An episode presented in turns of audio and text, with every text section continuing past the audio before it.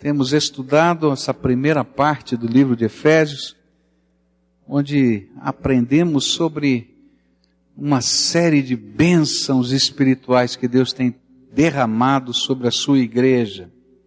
E agora vamos olhar para a oração do apóstolo Paulo a favor desta igreja. Efésios 1, versículos 15 a 23. A Bíblia nos diz assim: Por essa razão, Desde que ouvi falar da fé que vocês têm no Senhor Jesus e do amor que demonstram para com todos os santos, não deixo de dar graças por vocês, mencionando-os em minhas orações. Peço que o Deus de nosso Senhor Jesus Cristo, o glorioso Pai, lhes dê espírito de sabedoria e de revelação, no pleno conhecimento dele. Oro também para que os olhos do coração de vocês sejam iluminados, a fim de que vocês conheçam a esperança para a qual ele os chamou, as riquezas da gloriosa herança dele nos santos e a incomparável grandeza do seu poder para conosco, os que cremos, conforme a atuação da sua poderosa força. Esse poder ele exerceu em Cristo, ressuscitando-o dos mortos e fazendo-o assentar-se à sua direita nas regiões celestiais, muito acima de todo governo e autoridade, poder e domínio e de todo nome que se possa mencionar, não apenas nesta era, mas também na que há de vir. Deus colocou todas as coisas debaixo de seus pés e o designou cabeça de todas as coisas para a igreja, que é o seu corpo, a plenitude daquele que enche todas as coisas em toda e qualquer circunstância. Oremos a Deus. Pai querido, nós lemos a tua palavra e a tua palavra, Senhor, fala de coisas grandiosas que muitas vezes nós não conseguimos compreender. E Senhor, aquilo que o teu servo pediu foi que o Senhor iluminasse com o espírito de sabedoria, com o espírito de revelação, de tal maneira que os olhos da nossa alma, do nosso coração pudessem compreender a grandeza daquilo que o Senhor quer fazer em nós e através de nós. E eu quero me unir a essa oração do apóstolo Paulo. Abre os meus olhos. Abre os olhos dos meus irmãos. Abre os olhos da tua igreja pelo poder do teu Espírito Santo, para que possamos não apenas entender a tua palavra, mas que possamos nos apropriar dela de tal maneira que possamos viver as coisas que ela mesmo nos ensina. Fala conosco, Senhor, é aquilo que oramos em nome de Jesus. Amém. O apóstolo Paulo, nessa segunda parte do capítulo 1, ele ora a favor daquela igreja. É interessante que Paulo começa no capítulo 1 a falar que existem várias bênçãos espirituais que Deus já preparou e que estão à nossa disposição e Ele está derramando sobre nós. Ele conclui essa primeira parte do capítulo 1 falando que uma das maiores bênçãos espirituais que Deus já poderia ter derramado sobre o homem foi derramar o seu Espírito Santo sobre nós. E nós estudamos a semana passada sobre isso. Um Deus que abre o céu e faz do nosso coração o templo do Espírito Santo. E esse Espírito então nos cela, nos marca como propriedade exclusiva de Deus.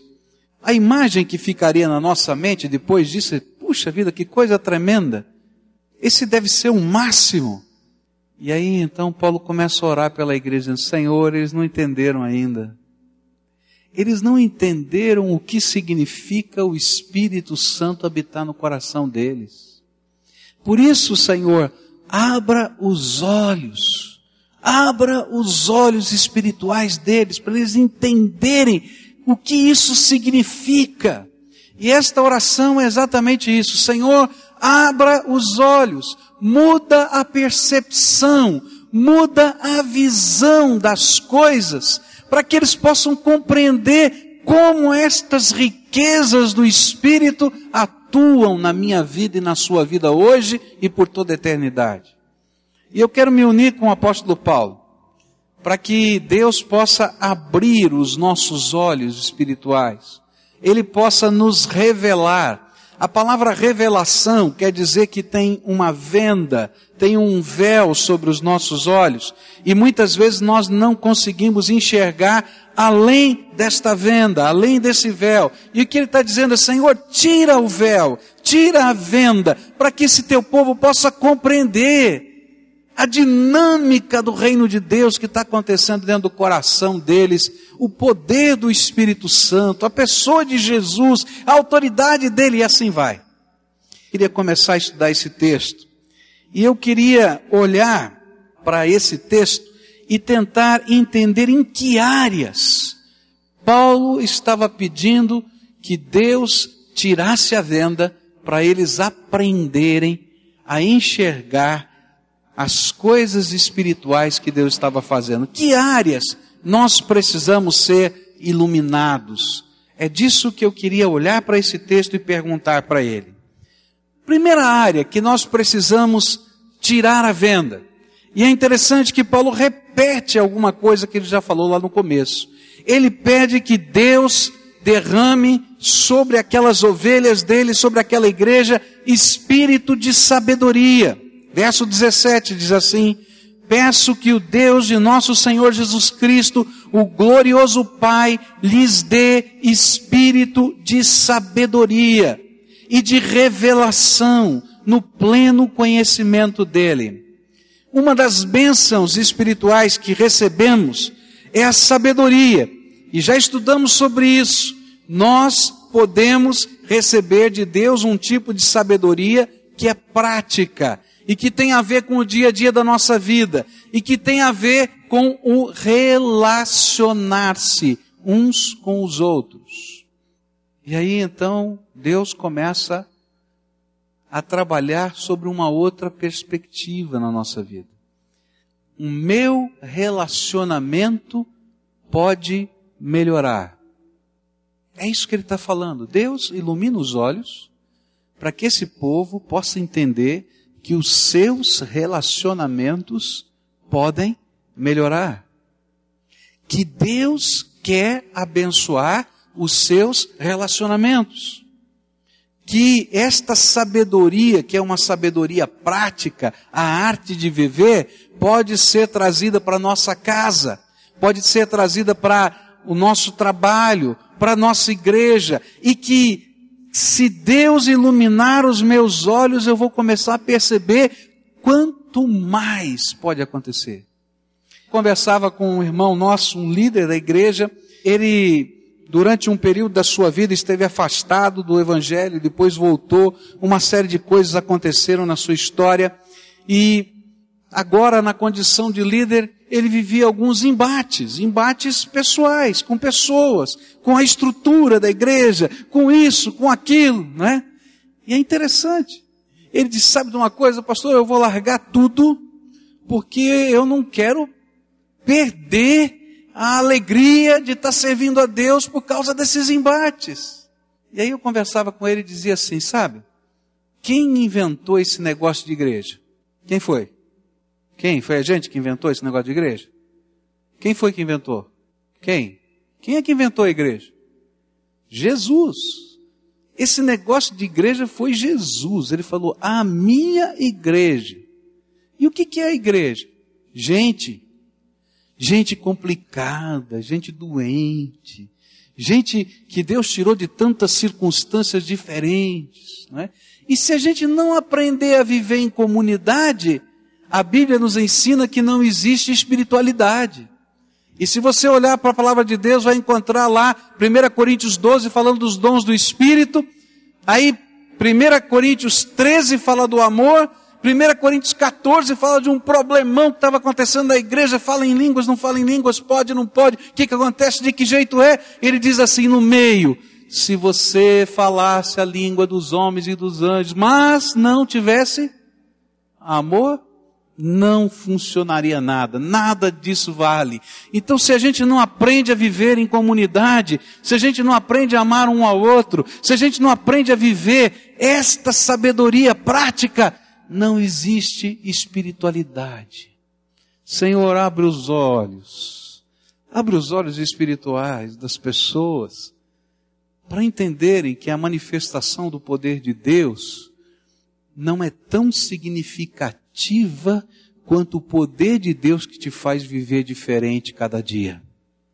Uma manifestação grandiosa do poder de Deus. Se não está mexendo no teu coração, não está mudando a tua vida, não está mudando o teu olhar para as pessoas e os teus relacionamentos, tem alguma coisa errada com essa espiritualidade. Por isso Paulo ora assim.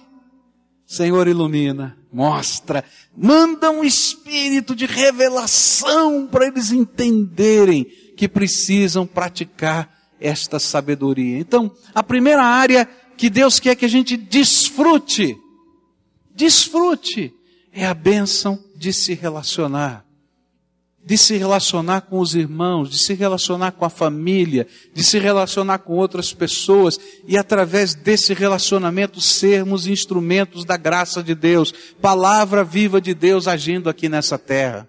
E se você tem falta de sabedoria, o que, a Bíblia diz? Peça a Deus, que Ele vai dar abundantemente. Tua casa pode melhorar. Teu esposo está aí? Tua esposa está aí pertinho de você? tá? Teus filhos estão perto aí de você? Então, então olha bem no olho um do outro aí e diz assim: nossa casa pode melhorar. Nossa casa pode melhorar. E talvez o sentimento que vai vir no coração quando você fala isso é: como? Eu não sei como. Eu até gostaria que melhorasse, mas eu não sei como. Então a gente vai praticar o que a palavra de Deus diz. Se alguém tem falta de sabedoria, o que faz?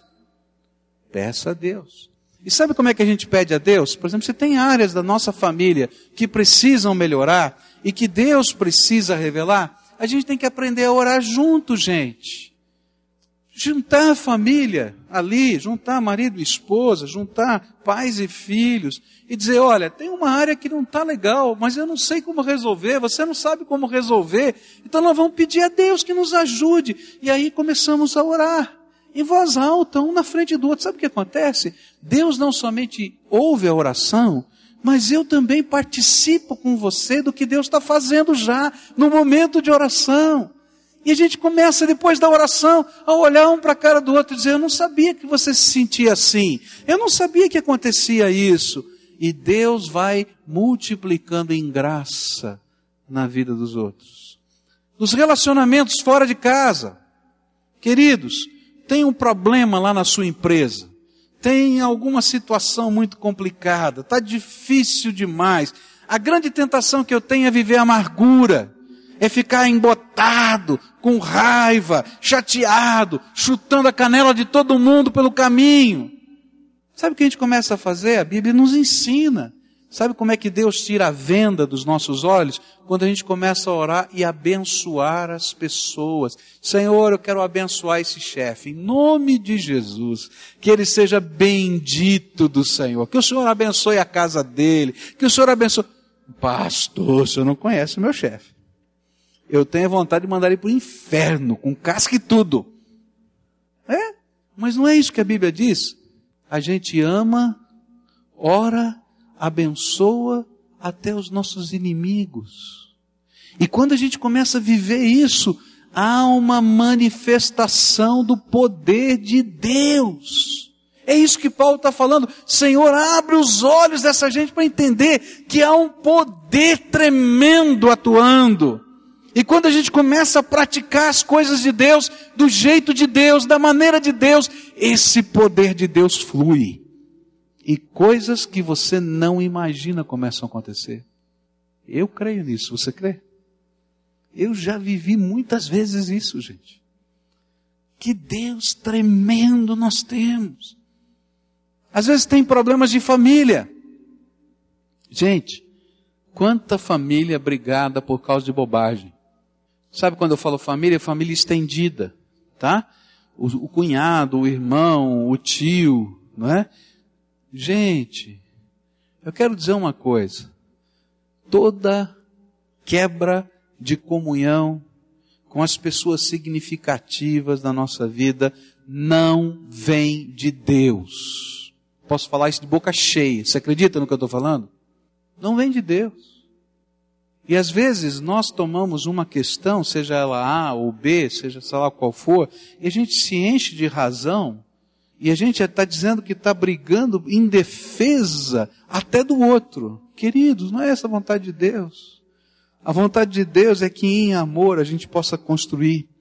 Mas se tem alguém fazendo besteira, dando cabeçada na vida, eu não vou passar a mão na cabeça sobre os defeitos, mas eu não posso fechar a porta, porque você é a única pessoa que Deus colocou do lado desta pessoa que está fazendo bobagem para ser luz no caminho. Então eu tenho que cercar com o meu amor, dizer, eu não concordo com o que você faz. Eu vou pegar no teu pé, mas a porta do meu coração não se fecha tanto quanto a porta de Deus ainda não se fechou. Agora, para isso, queridos, a gente precisa ter sabedoria. E se você não tem sabedoria, o que tem que fazer? Pede a Deus. Pede a Deus. Às vezes, um gesto do teu amor toca muito mais fundo no coração do que uma bronca. Às vezes, um olhar de carinho fala muito mais forte do que um sermão. Segunda área que Paulo quer que nós aprendamos, que as nossas vendas, essa, esse véu que nos cobre, caiam por terra. Ele vai pedir para ele para o Senhor que abençoe aquela igreja com um espírito de revelação do pleno conhecimento de Jesus. E aqui então é uma segunda coisa que a gente tem que aprender de Deus, que é viver a intimidade e a profundidade do nosso relacionamento com Cristo. Ah, Paulo está orando dizendo assim, ah Senhor, abre os olhos dessa igreja para eles entenderem que eles podem experimentar mais de Jesus no seu coração. Que eles podem perceber mais de Jesus. E que a grandeza de Jesus, o poder de Jesus, o amor de Jesus, a profundidade de Jesus, a autoridade de Jesus pode ser conhecida e que Deus quer tirar essa venda para a gente chegar mais perto dele e experimentar mais do seu poder e mais do seu amor na nossa vida interior. E esse foi o segundo pedido de Paulo. Senhor, permita que o Espírito Santo tire, Senhor, esse véu que cobre os olhos dos crentes, a fim de que eles possam conhecer plenamente Jesus, conhecer plenamente Jesus. Eu já falei isso para vocês que a coisa que tocou o meu coração, eu cresci dentro de uma igreja evangélica, mas o que mexeu comigo e que realmente me levou a buscar uma vida diferente, a viver uma conversão, foi quando uma pessoa disse que Deus falava com ele. E aí eu descobri que eu nunca tinha ouvido a voz de Jesus dentro do meu coração e da minha alma.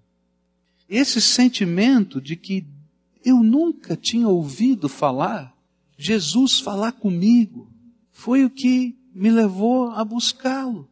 Me lembro que eu estava num retiro uma vez, e era um retiro de adolescentes. E tava aquela bagunça, e tinha dois da pá virada. Sabe o que é da pá virada? Aqueles assim, né, que aprontavam de tudo. E aí, geralmente, quando o pastor está no retiro e tem dois desses, adivinha, né? É, vai falar com o pastor Pascoal agora. Você vai bater um papo com ele. Aí nós estávamos lá no refeitório os dois, assim na minha frente, nós sentados, eles meio assim, de cabeça baixa, e eu conversando com eles.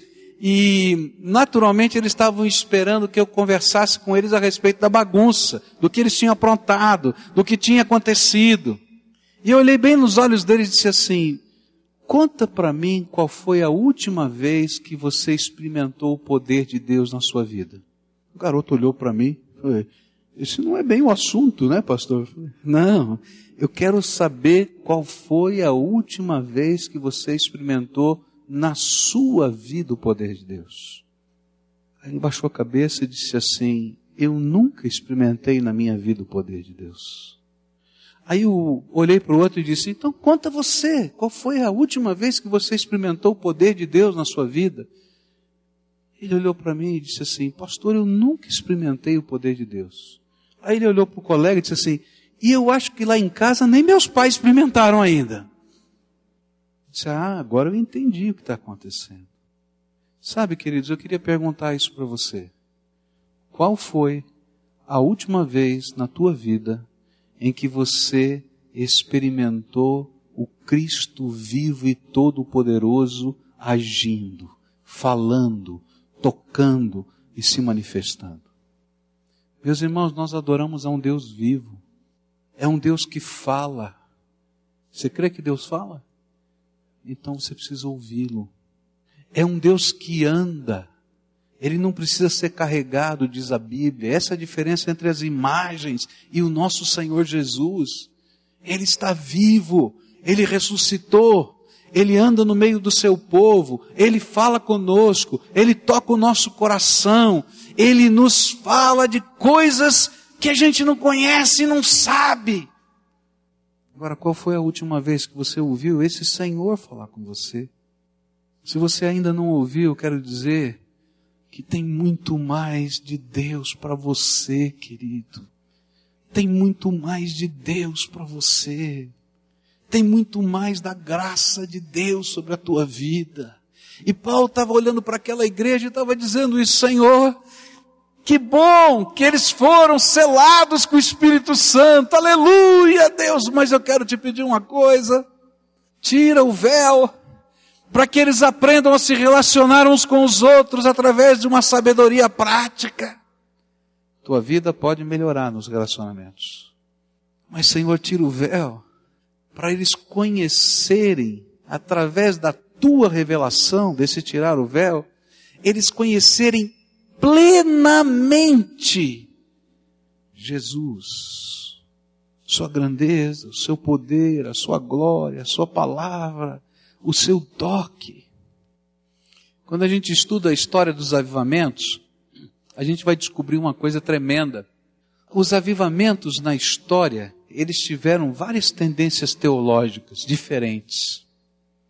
Por exemplo, o primeiro grande avivamento americano e o avivamento inglês, eles foram de base teológica calvinista. Eles acreditavam na predestinação só ia salvar aqueles que Deus escolhia e ponto final.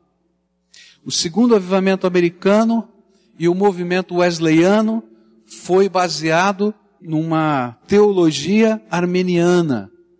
Você pode ser salvo se você escolher e buscar a Deus. E aí, muitos estudiosos estavam dizendo assim: como é que dois avivamentos com tantas diferenças teológicas puderam acontecer.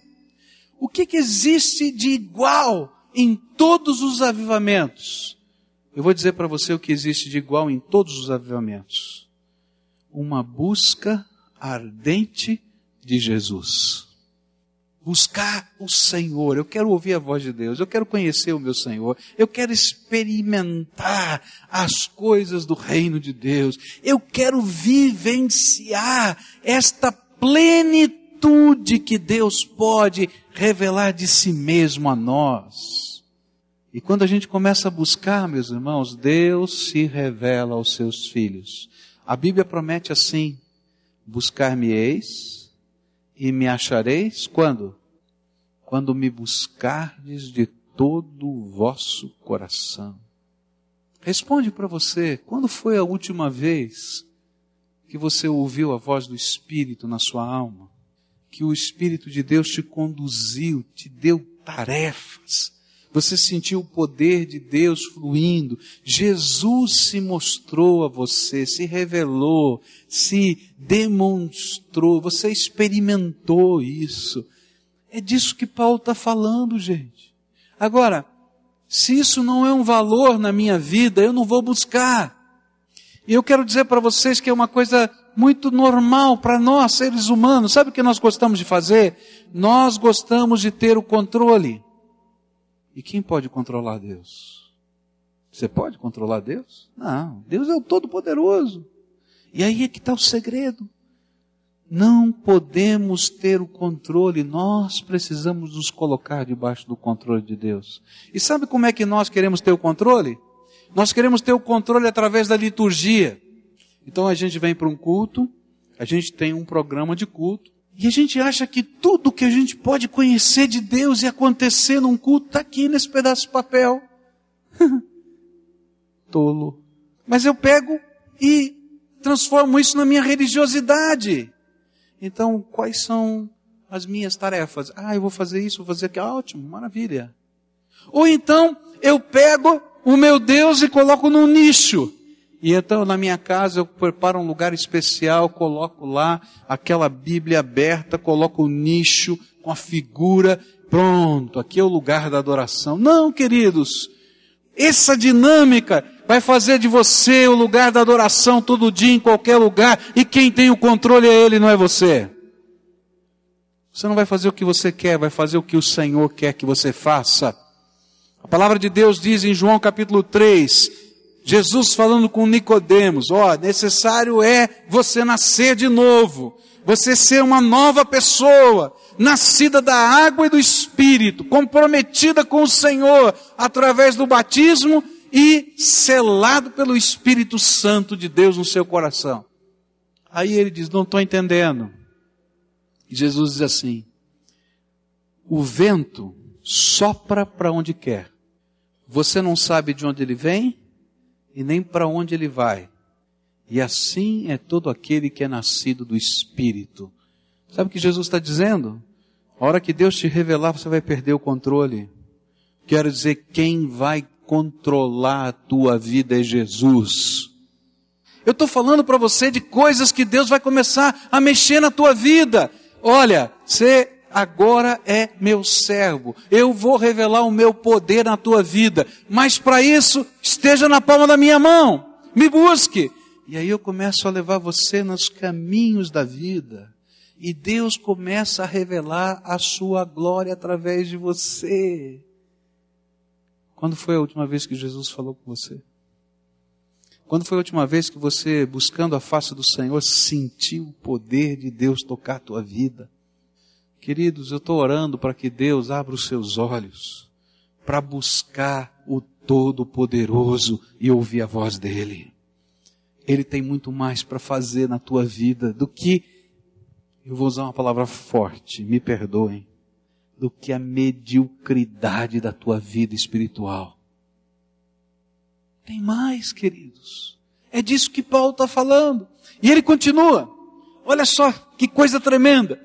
Ele diz assim: olha, daqui para frente, quando estas coisas, esse véu for tirado e você começar a enxergar nessa perspectiva da sabedoria de Deus e de quem é Jesus, vai nascer no coração de vocês uma nova motivação. E olha só o que ele diz no versículo 18.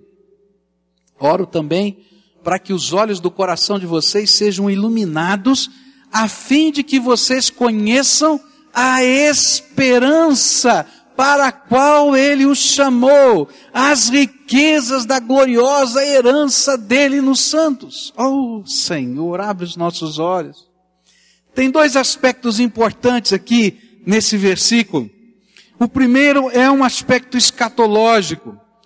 Significa que Deus mostre tudo quanto Ele está preparando para a eternidade. Vocês foram chamados para viver a eternidade com o Todo-Poderoso. E aí, é uma grande motivação para a nossa vida cristã. E lembra, essa carta é uma carta chamada Carta da Prisão. Significa que Paulo, quando escreveu isso, ele estava preso, estava na cadeia. E de repente ele está dizendo: Eu tenho uma motivação tremenda eu não estou nem aí com as cadeias, nem com o julgamento, porque eu sei o que Deus já preparou para mim para toda a eternidade. O resto não estou nem aí. Quem é que consegue segurar um homem desse? Mas não tem só o lado escatológico aqui dessa vocação. Tem um outro lado que também motivava Paulo e também precisa nos motivar. É quando entendemos e sonhamos com um chamado específico para a nossa missão pessoal, para aquilo que Deus quer que nós façamos hoje. Era como se Paulo estivesse pedindo a Deus o seguinte: Meu Deus, revela a este povo, abre, Senhor, os seus olhos espirituais, para que saibam qual é a esperança do seu chamado. Faça com que o seu espírito os ilumine para que entendam para que o Senhor os chamou para si mesmos. E aí eu queria olhar para você hoje e perguntar: para que Jesus o chamou hoje? Qual é o propósito de Deus, não lá na eternidade, mas qual é o propósito de Deus para a tua vida hoje? Se você não consegue responder essa pergunta, então você precisa orar como Paulo, Pai, tira a venda dos meus olhos. Agora, toma cuidado, toma cuidado. Porque se Deus tirar a venda dos teus olhos, Ele vai te dar convicções malucas. Que todo mundo ao seu redor vai dizer, você é louco, e você vai dizer, sou mesmo, por Jesus. E vai te dar a bênção de cumprir a sua missão. Queridos, quando a gente começa a entender qual é a vocação, qual é o chamado, qual é o propósito de Deus para a minha vida, a gente começa a fazer diferença nessa terra. E sabe, a grande tentação que a gente sofre é de imaginar que a gente não pode fazer diferença. Mas quando eu entendo que esse Deus tremendo, que fala comigo e que me ensina a relacionar-se com outras pessoas, é aquele que está me empurrando e me movendo, eu creio no poder dele, eu vou e eu começo. E queridos, Deus não faz isso só com pastores, Deus não faz isso só com missionários, Ele está fazendo isso com engenheiro, Ele está fazendo isso com médico, Ele está fazendo isso com pessoas simples no chão da fábrica, Deus está fazendo com os seus servos. É isso que diz a palavra. Qual é a tua missão? Qual é o propósito de Deus para a tua vida? Qual é o teu ministério? Qual é o teu dom? Ah, pastor, me dá um teste para eu descobrir, querido. Eu até posso te dar o um teste, mas você precisa ouvir a voz do Espírito. Funciona mais do que o teste. Porque o Espírito de Deus se move e leva a gente na direção dos projetos que Ele tem. Querido, quando eu vejo o povo de Deus acomodado e não eletrizado pelos planos e pelos propósitos de Deus que fazem parte da sua chamada, eu choro. Que vida medíocre. Deus tem um propósito para você. E Ele quer te usar no poder do Espírito Santo. E se você perguntar para Ele, Ele vai falar. E se você abrir o teu coração para se deixar tocar, ele vai te conduzir do jeito dele. E olha, coisas tremendas de Deus vão acontecer. Um homem chamado Wilberforce, na Inglaterra, sentiu o chamado de Deus para trabalhar contra a escravidão no mundo. Na época dele havia escravos em todo o mundo. E ele começou a trabalhar primeiro para que não houvesse mais escravos na Inglaterra. Todo mundo olhou para ele e disse: Você não entende de nada. Você vai contra a economia mundial. Você é maluco. O que é que você pode fazer? Mas Deus foi dando a ele essa visão. Ele foi trabalhando, ele foi trabalhando, pregando, falando, ensinando, trazendo pessoas. E aí então a escravatura foi proibida na Inglaterra. E sabe o que mais que ele conseguiu depois disso? Ele começou a mostrar que a escravidão era um flagelo da humanidade. E ele conseguiu que a armada britânica, maior armada, maior marinha do mundo daquele tempo, começasse a combater a escravidão nos mares.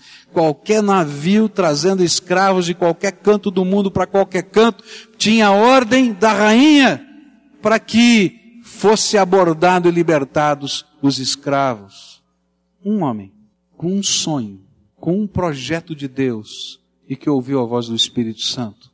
George Miller, um dia ele estava andando na cidade e ele passou num manicômio e nas grades do manicômio estavam crianças, crianças pequenas, e os loucos na sua volta. E ele começou a conversar com uma criança dentro do manicômio. Por que, que você está aqui? É porque eu não tenho pai nem mãe, e não havia nenhuma estrutura na Inglaterra do seu tempo para abrigar as crianças. Então eles faziam um depósito junto com os loucos e aqueles que estavam sem eira nem beira na vida. E eles tinham que crescer lá no meio deles. E o Espírito de Deus começou a falar no coração de George Miller. E disse, George Miller, você é responsável pelas crianças da Inglaterra que não têm pais. Senhor, eu sou, não, não dá, Deus. Como é que eu vou ser responsável? Eu não posso. Essa é a tua missão. E ele então fez um voto a Deus. Disse, tá bom, Senhor, eu vou começar. Eu vou começar. Mas eu não sei pedir dinheiro. E eu não vou pedir dinheiro para esse projeto. O senhor é que vai ter que fazer essa parte. Tá bom. E aí ele começou a pegar essas crianças, algumas dessas crianças do manicômio e trazer para dentro da sua casa. E o primeiro orfanato que ele fundou foi dentro da casa dele. E muitas vezes não tinha comida. E ele então reunia aquelas crianças em volta da mesa e começava a orar. Falei, queridos, nós vamos agradecer o pão de cada dia. Não tinha nada. E ele escreve no seu diário que uma vez isso aconteceu e Deus lhe ensinou para sempre que é Ele que sustenta. E ele então estava agradecendo o pão, agradecendo o leite, não tinha nada. E no meio da oração alguém bate. Bate na porta. Era o leiteiro. Disse assim, eu ouvi dizer que o senhor cuida de umas crianças aqui. Eu disse, é verdade. Muito bem, o problema é o seguinte, o meu carro de transportar o leite, leiteiro daquele tempo levava o leite e o pão, né? Ele quebrou a roda bem em frente da sua casa. E eu fiquei sabendo que o senhor cuida de crianças. Eu posso doar o leite o pão que está na carroça para vocês? Aleluia, manda. Né? Eu não sei se ele falou assim, né? Mas eu estou falando. Gente, esse homem, no final da sua vida, ele organizou trabalhos para abrigar essas crianças e tirarem dos manicômios, e sob a responsabilidade desse homem havia duas mil crianças quando ele faleceu. E mais, ele trabalhou para que a lei do seu país mudasse. E aquelas crianças que eram chamadas de bastardas, que eram aquelas que ficavam jogadas nos manicômios, fossem reconhecidas como filhos legítimos. Muita gente entrou nesse processo, mas ele era um deles. Querido, qual é o teu propósito? Qual é a missão da tua vida? Qual é o chamado que Deus te deu? Eu não estou falando chamado de pastor, de missionário. Eu estou falando do propósito que Deus tem para você. Deus tem um plano para a tua vida. Deus tem um propósito. Deus quer derramar o poder dele na tua vida. Quer fazer de você alguém que faz diferença. Agora, você precisa de mais de Jesus. A venda espiritual tem que cair. Essa cortina diante dos teus olhos tem que cair. Você tem que ouvir a voz de Deus. Porque se você não ouvir a voz de Deus, você vai desistir no primeiro passo.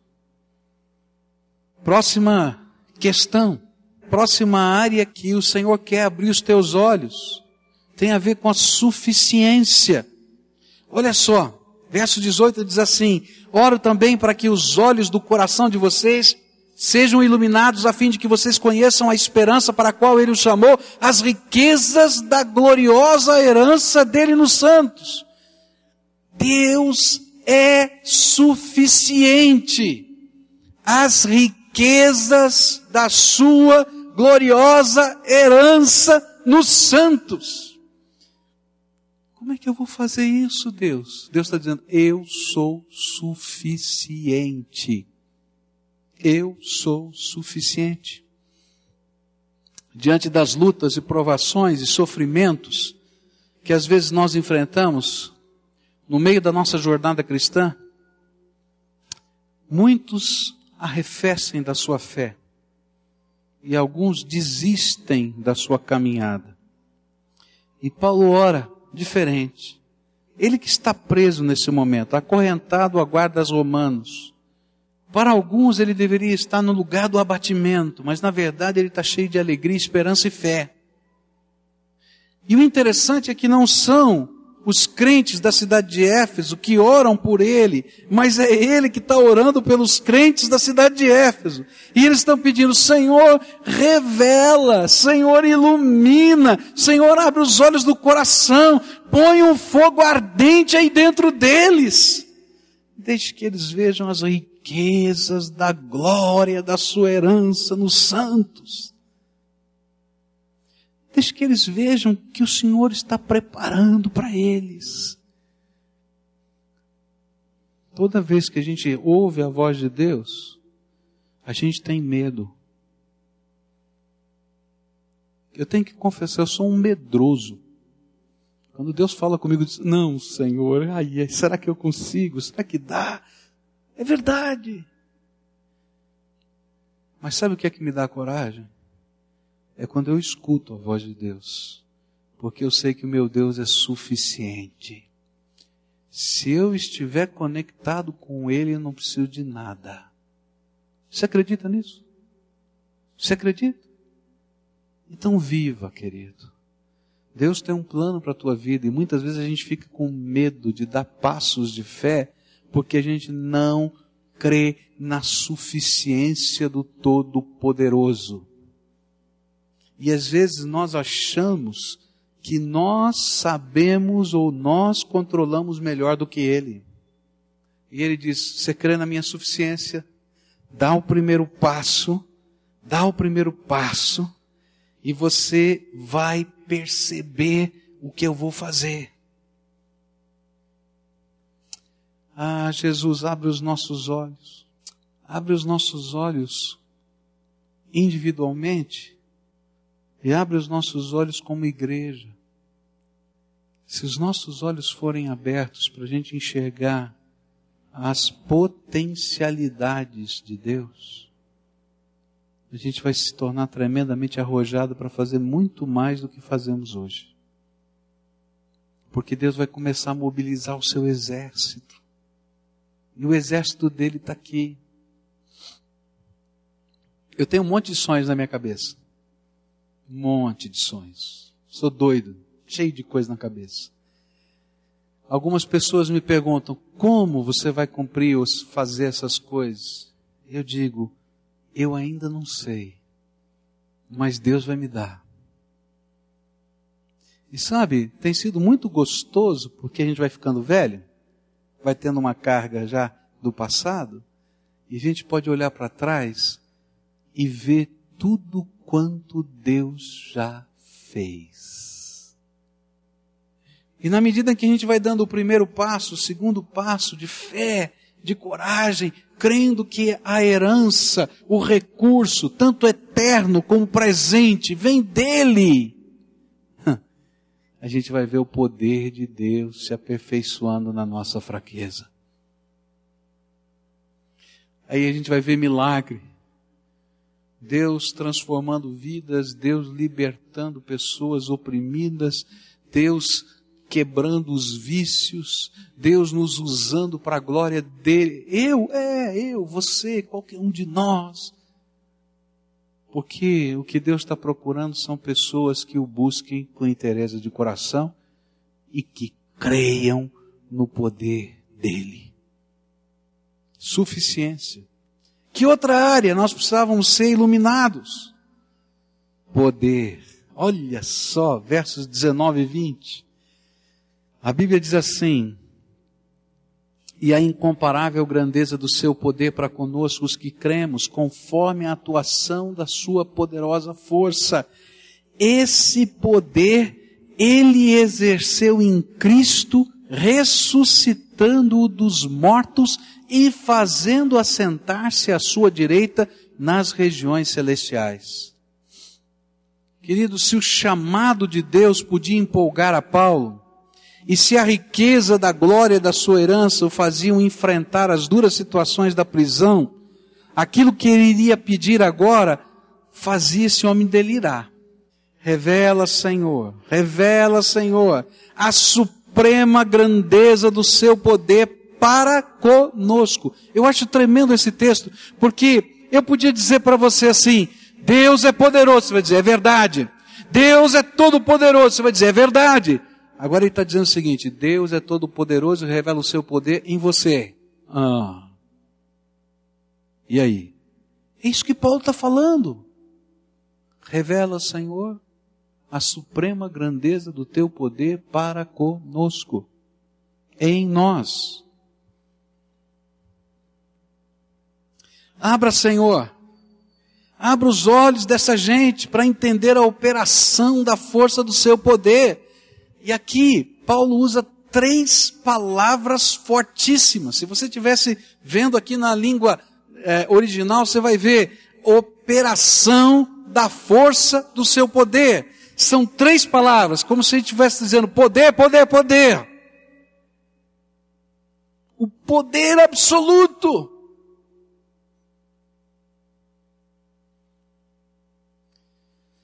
Talvez nesta hora a sua mente estivesse recordando os atos poderosos de Deus através da vida frágil de Paulo.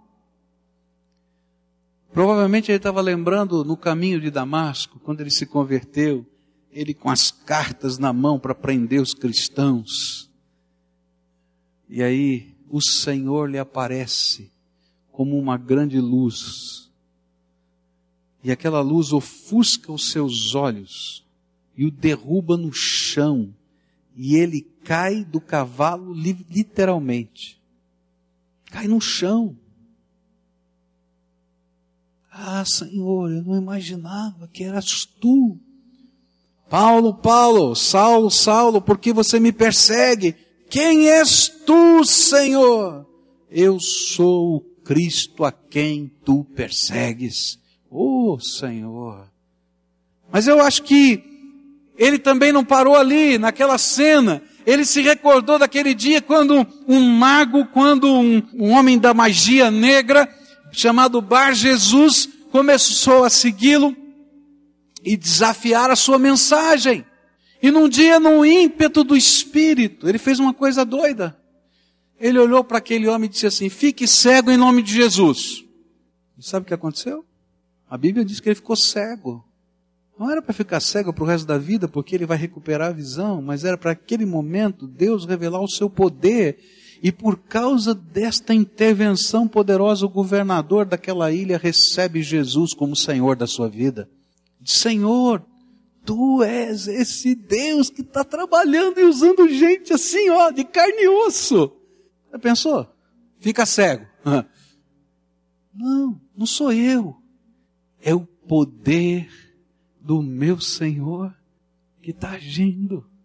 Ou quem sabe ele tivesse lembrando lá na cidade de Icônio, está lá no livro de Atos, onde tantos prodígios e sinais de Deus aconteceram. Ou lá na cidade de Listra, quando um coxo de nascença, um paralítico de nascença começou a andar. Ou como lá na cidade de Filipos, enquanto eles cantavam, as cadeias se abriram, houve um terremoto. Estou aqui, sou eu. E o carcereiro se converte. E Paulo está orando assim, Senhor, ensina para esse teu povo que o mesmo poder que ressuscitou Jesus Cristo dentre os mortos é aquele que está operando a nosso favor, através das nossas vidas, no meio da sua igreja. Aí eu volto a perguntar, qual foi a última vez que você experimentou o poder de Deus na sua vida? Qual foi a última vez que você ouviu a voz de Jesus? Qual foi a última vez em que Deus te mostrou o propósito? Deus não dá um mapa para gente, mas Ele nos dá sonhos. Ele nos dá visão e diz: Vem comigo que eu vou fazer junto com você. Na verdade, ele diz: Vem comigo que eu vou fazer e eu quero que você me ajude. Participe. Senhor, abre os olhos desse povo, verso 20, para que eles entendam a autoridade de Jesus. Olha só, esse poder ele exerceu em Cristo, esse poder que está atuando, exerceu em Cristo, ressuscitando dos mortos e fazendo assentar-se à sua direita nas regiões celestiais, muito acima de todo governo e autoridade, poder, domínio, de todo nome que se possa mencionar, não apenas nesta terra, mas também na que há de vir. Deus colocou todas as coisas debaixo de seus pés e o designou cabeça de todas as coisas para a igreja. Senhor, abra os olhos desse povo para entender a autoridade de Jesus. Eu às vezes escuto uns negócios tão complicados que eu, eu digo, Senhor, abre os olhos, por favor. Assim, ah, pastor, esse negócio de oração é complicado. A gente começa a orar e aí vem tanta coisa na vida da gente. Ah, tão complicado. É porque não ora. Se tivesse orando todo dia, você vai ver quanta coisa do poder de Deus está acontecendo. Porque o inimigo, o inimigo, ele é mentiroso. E sabe o que ele quer fazer? Fazer a gente acreditar que ele é muito poderoso e que ele pode tudo. E aí Paulo diz assim: abre o olho desse povo para entender quem é Jesus. Jesus, quando ele ressuscitou dentre os mortos, Deus disse assim: senta aqui do meu lado, isso que representa autoridade e poder. O Todo-Poderoso disse: Jesus, senta aqui do meu lado. Eu estou entregando nas tuas mãos todo o poder, toda a autoridade no céu, na terra, debaixo da terra, no céu, na terra, no inferno, em qualquer lugar. Você tem toda a autoridade. Você está com o nome e o nome que eu estou lhe dando do Filho do Deus vivo, do ungido de Deus, do Cristo, está sobre todo e qualquer nome, tem autoridade sobre tudo e todos, sobre todo poder, sobre todo principado, sobre toda potestade, sobre toda autoridade no céu, na terra, debaixo da terra. E mais, todos aqueles que se levantarem contra você, meu filho, você vai pisar em cima, vão estar debaixo dos teus pés. Ele está falando isso para Jesus. E Paulo está dizendo assim: Senhor, tem um bando de crente morrendo de medo do diabo. Tem um bando de crente morrendo de medo de orar. Tem um mando de crente morrendo de medo de passar fome. Abre os olhos para eles entenderem quem é o Senhor deles e quem habita no coração deles. Todo o poder Jesus disse assim: Me foi dado no céu e na terra. E aí ele falou: Eis que estou convosco todos os dias até quando? Quem é que está com você? É Jesus. Uma moça me procurou, estava muito angustiada, dizer, pastor, não tenho que fazer isso, tenho que fazer aquilo, porque está assim e tal, e eu sei que é uma batalha, e tem gente sonhando comigo que eu vou morrer, e que não sei o que, filha, para com isso. A Bíblia diz que todas as coisas são santificadas pela oração. Chega, para com isso. Mas eu preciso de cobertura, eu preciso disso. Menina, você precisa do poder daquele que é teu Senhor todo o poder no céu e na terra. E debaixo da terra é de Jesus. Você crê nisso?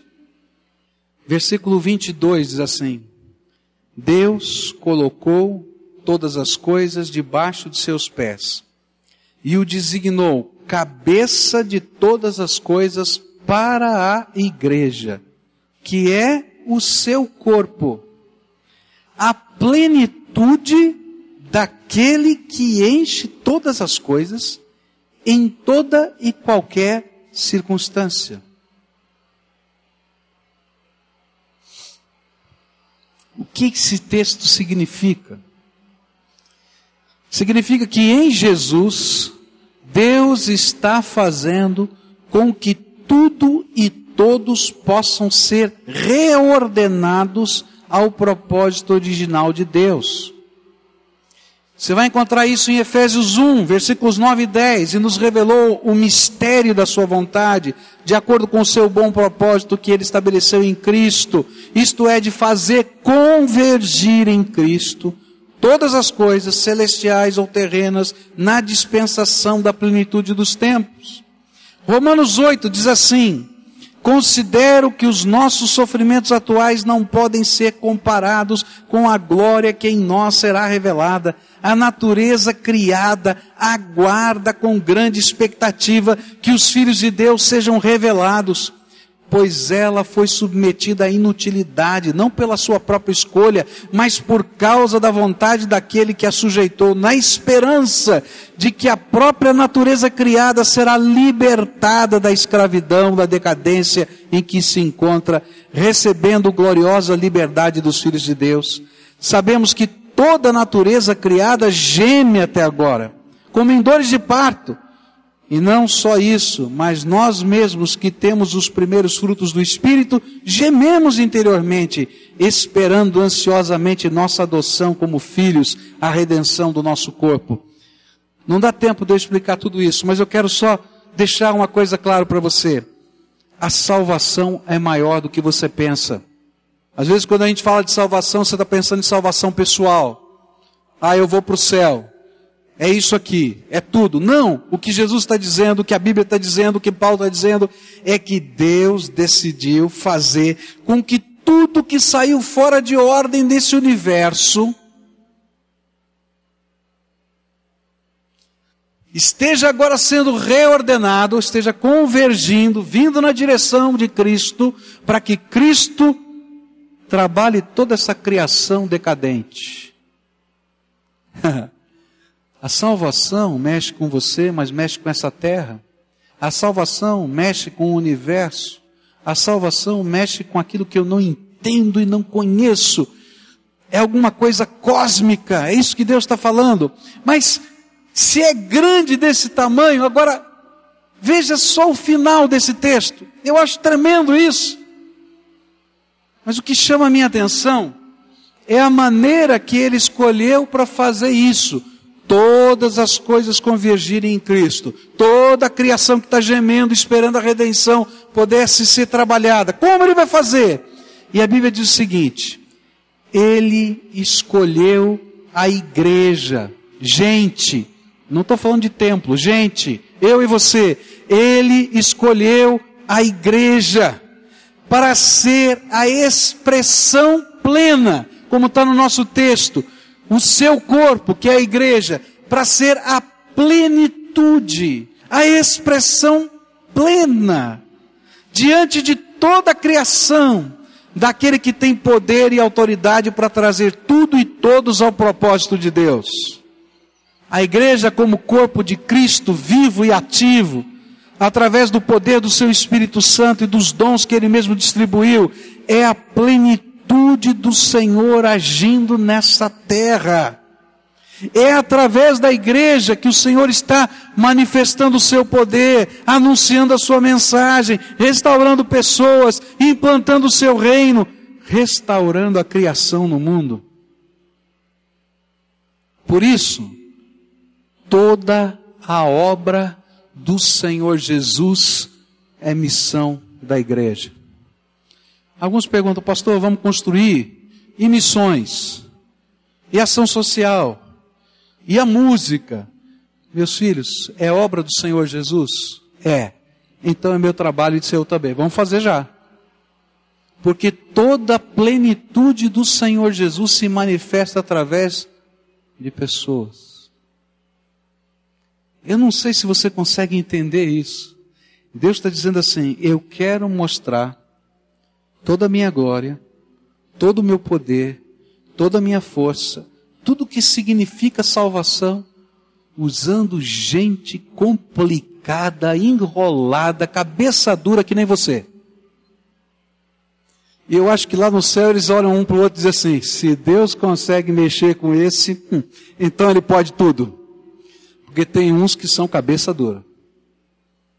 Não é verdade? Eu não sei se você consegue entender isso. Eu, quando estava estudando esse texto, comecei a olhar e dizer: Deus, que coisa tremenda! Que privilégio! Agora, o que, que Deus espera diante de todas essas coisas? Eu estou orando por essa igreja. Eu estou orando por você. Estou orando por você. Estou orando por você. Sabe o que eu estou pedindo? Senhor, abre os olhos desse povo.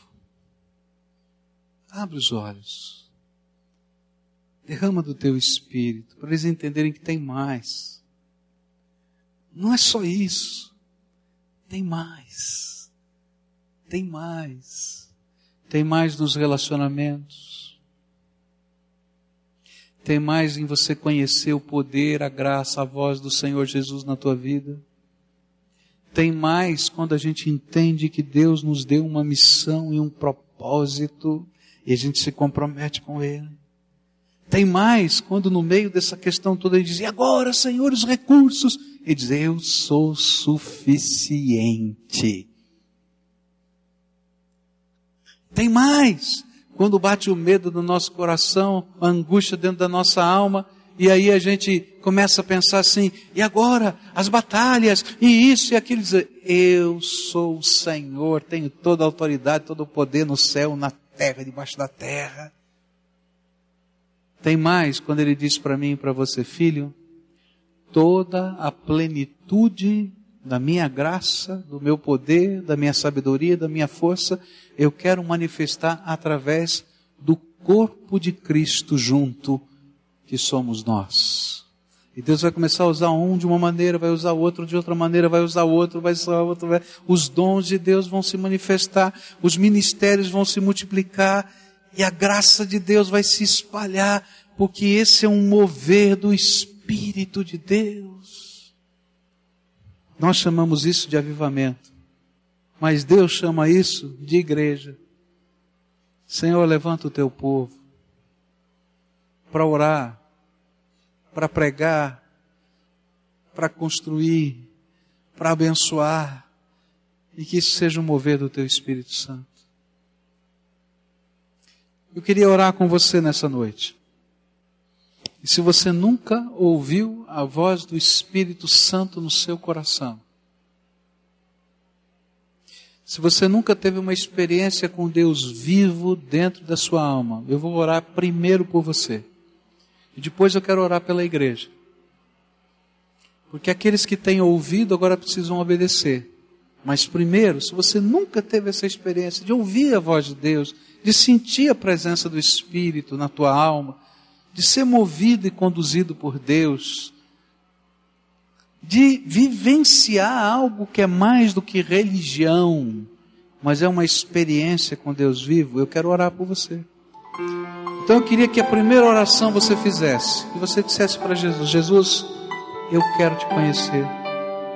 Eu quero te dar liberdade para o Senhor falar comigo. Eu quero experimentar o teu poder. Eu quero experimentar a tua graça. Então, com as tuas palavras, você diz isso para Jesus. A Bíblia diz que tem alguma coisa que impede essa comunhão. A Bíblia diz que o que impede a nossa comunhão com Ele são os nossos pecados. Se levantam como um muro. Então você vai dizer: Senhor Jesus, eu quero te confessar que eu sou pecador, que eu sou pecadora, tenho erros, tenho defeitos, e tem um muro espiritual. Mas a tua palavra me diz que o Senhor pode quebrar esse muro, então quebra na minha vida esse muro agora, me perdoa e não somente me perdoa, mas me transforma pelo teu poder. E aí você continua dizendo: Eu quero te conhecer, Jesus. Vem habitar no meu coração. Entra na minha alma. Eu quero ouvir a tua voz. Agora eu quero orar por você. Senhor Jesus, escuta a oração desses teus filhos. Tua palavra nos promete que aquele que vem ao Senhor de maneira nenhuma o Senhor lançaria fora. Então nessa hora, Senhor, eu lembro essa tua palavra com alegria.